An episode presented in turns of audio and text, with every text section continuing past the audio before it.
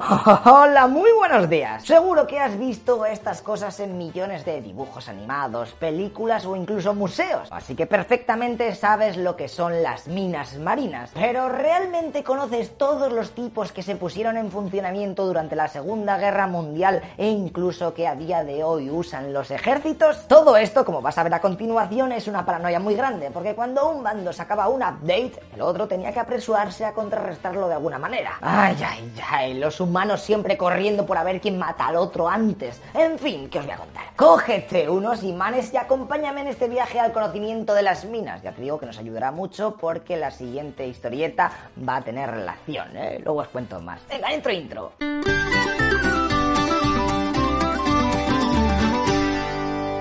Los inventores de este tipo de artefactos fueron los chinos, que ya por el siglo XIV estaban ahí dándole a ver cómo narices podían defender sus puertos de las incursiones de los piratas japoneses. En Europa los primeros que las usaron fueron los ingleses en 1627. Luego los yankees también le metieron bastante curro en su guerra de independencia, llenando barriles de pólvora y lanzándolos a los barcos enemigos. Pero aquí no habíamos venido a hablar de esto, así que viajamos a nuestra querida Segunda Guerra Mundial para ver qué hacían los locuelos de entonces. Las minas de aquel entonces eran bastante sencillas, las típicas esas que tienen mil pitorritos y se tiran al mar y cuando un barco choca con ellas, ¡pum, pum! Es decir, minas de contacto de toda la vida, pero aquello es muy low cost, así que los alemanes crearon una evolución. Las minas de proximidad, que no era otra cosa que unos artefactos que tenían dentro un mecanismo para medir si el campo magnético que tenían alrededor variaba. Es decir, si pasaba un barco ahí pepino hecho de acero y hierro, eso quieras que no se nota magnéticamente, así que a la mínima variación, ¡pumba! Ahora no hacía falta que la tocase. Estas minas normalmente se soltaban con submarinos o mismamente la aviación que regaba los puertos enemigos,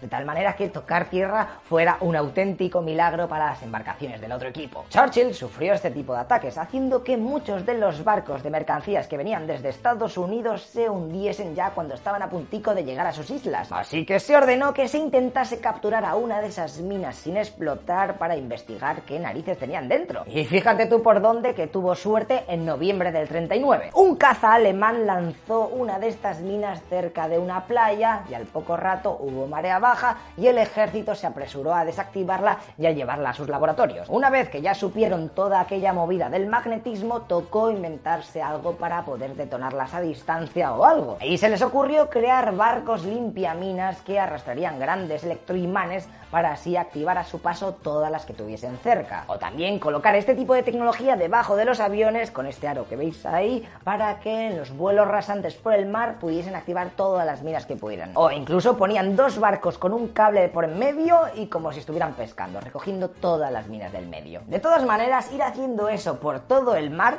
es un pateo, no sé si te has fijado, pero es la leche de grande. ¡Flipas! Así que propusieron desmagnetizar el casco de los barcos, a lo loco. Y lo consiguieron por medio de bobinas y tal, así que de un día para otro lograron hacer invisibles a gran parte de su flota. Para que te hagas una idea, el rescate de Dunkerque, del cual ya hablaremos en el futuro, espero, en tan solo cuatro días desmagnetizaron a 400 barcos y luego ya pudieron cruzar el Canal de la Mancha. Como este tipo de minas ya habían dejado de molar, los inventores de la guerra sacaron una nueva versión, las minas acústicas. O sea que al menor ruido de un barco cerca, ¡pumba! Fíjate que Japón intentó crear barcos con generadores de sonidos para explotarlas, pero terminó la guerra antes de que pudieran tenerlos acabados. Mientras tanto, se limitaron a lanzar bombas por el mar intentando acertar a las minas, con una tasa de acierto de 200 bombas para la destrucción de 13 minas. Éxito absoluto, ¿eh? No sabes. También en este conflicto los países crearon minas atadas las unas a las otras para que si pasaba alguien por medio se comiese las dos, ¿sabes? Viene por aquí a hacer...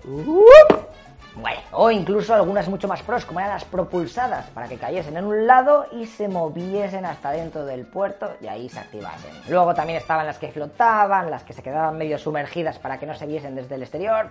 El catálogo de IKEA en minas acuáticas era infinito. Además de que los fabricantes en el paquete te metían algunas minas señuelo, es decir, de mentira, que eran muchísimo más baratas y servían para marear al enemigo. Después se sacaron nuevos modelos con retardo o incluso que contaban barcos y, por ejemplo, al quinto que pasaba explotaba. Y todo esto vino porque los alemanes, para luchar contra estos dispositivos, sacaron al mercado el barco Sperbrecher o mejor dicho, el rompeminas. Su función es fácil, era la de tirar para adelante y comerse toda la mierda que hubiese en el frente. Mientras tanto, el resto de barcos tendría que seguir su estela, ¿eh? un método bastante sencillo, pero muy caro. Date cuenta que a lo largo de toda la guerra por lo menos perdieron 100 de estos barcos kamikazes. Y una mina, quieras que no, es bastante más barata que un jodido barco. En la zona de Europa se lanzaron cientos de miles de todo tipo de minas, pero Japón fue la que se comió casi todo el marrón. Al fin y al cabo, su país son todo islicas y necesitan comunicarse por barco sí o sí, o sea que son mucho más vulnerables. Para que te hagas una idea, cuando se acabó la Segunda Guerra Mundial, los yanguis habían lanzado 25.000 minas por las costas de Japón. Claro, ahora que no había guerra, tocaba recogerlas. De un año con todos los buscaminas posibles ahí dando vueltas, aún quedaban por limpiar 13.000.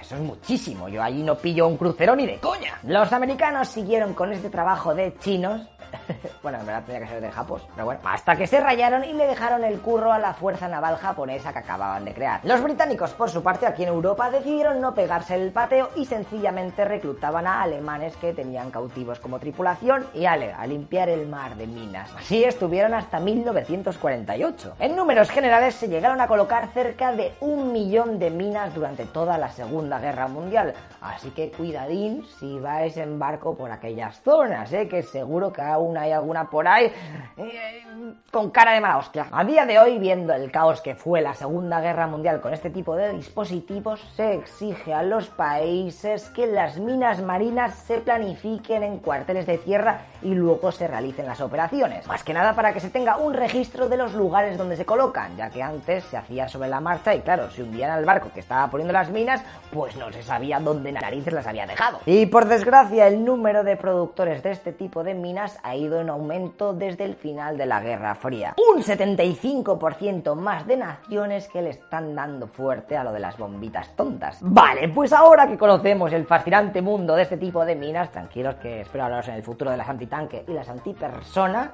¿eh?